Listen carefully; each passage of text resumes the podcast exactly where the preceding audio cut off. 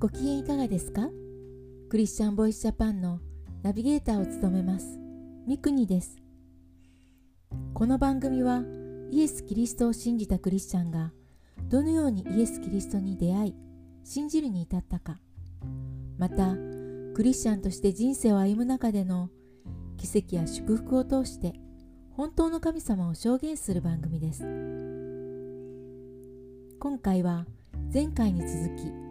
ミキさんが信仰告白をした後のエピソードです。それではお聞きください。その後の私の生活は教会に通うことが中心となりクリスチャンの交友関係も増えていきました。しかし楽しい反面少しずつまたあの心苦しさが私の心を侵食し始めました。信仰告白して私はイエス様を信じたんだと思う反面明確な確信を得ないまま信仰告白をした自分に本当にイエス様を信じられているの？という疑いが生まれてきました。それは日々の忙しさを言い訳にして聖書を読むことができていない時や自分より後から救われた人たちが涙ながらに信仰告白する姿を見るときに強くそう感じました。確信が得られない理由は旅行会社で働き月1回しか日曜日が休めないからではないかと思い始めました。ちょうど職場では下半期の初めで来年度に向けての意向調査として部長との個人面談がある時期でした。そこで私は自分がクリスチャンになったこと。日曜日に礼拝に行きたいこと。だから日曜が休みである部署へ移動を希望すること。それが難しいなら退職も検討していることを部長に伝えました。部長からは今のところ日曜日が休みの部署での欠員はないということと毎週日曜を休む希望をするのであれば3月末での退職も心づもりにしていてほしいとの返答でした。正直部長からの返答を聞いた直後はものすごい後悔の波が押し寄せてきてなんで辞めるって言っちゃったんだろうと思いました。その反面どこかすっきりした気分もありそのことを先輩クリスチャンの友人に伝え一番良い道が与えられるように一緒に祈ってもらいました。3月末で仕事を辞めることに実感が湧いてくるとともに先行きの見えない将来への不安を覚えつつ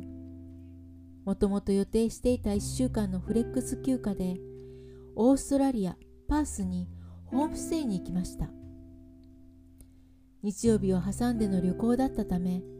ステイ先の近隣の教会にクリスチャンでないホストファミリーに送迎をしてもらって一人で礼拝に参加しました。小さな町の通りにある30人から40人くらいの人が集うこじんまりとした教会でした。オーストラリアなまりの英語はほとんど聞き取れずまともに会話もできないままとりあえず歓迎されている空気を感じながら席に着きました。歌われている賛美の中には日本で賛美する曲もあり前のスクリーンの字幕を見ながら歌いました。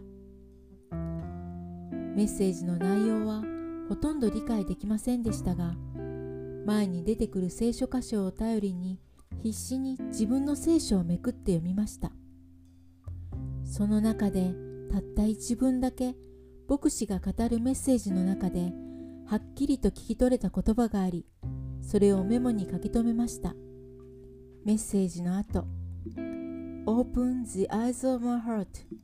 我が心の目を開いてください。という日本の教会でもよく歌われる賛美を歌っている時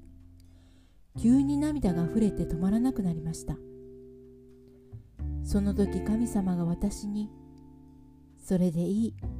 あなたは間違っていない」と語ってくださるのを感じました。帰国後先輩クリスチャンの友人にこれらの体験を話し書き留めたメモを見せたところその言葉を調べてくれました。それが新明記15章18節の God will bless in all you do あなたの神主はあなたのなすすべてのことにおいてあなたを祝福してくださる。という御言葉でした。神様は確かに礼拝を優先するために仕事を捧げるという私の選択を喜んでくださっていることが分かり私はイエス様を私の主と信じているという確信を持つことができました。バプテスマ洗礼の決心をし準備をしいよいよ当日を迎えるばかりの仕事帰り駅のホームで電車を待っていた私に一本の電話がかかってきました。部長からでした。なんと営業の内勤で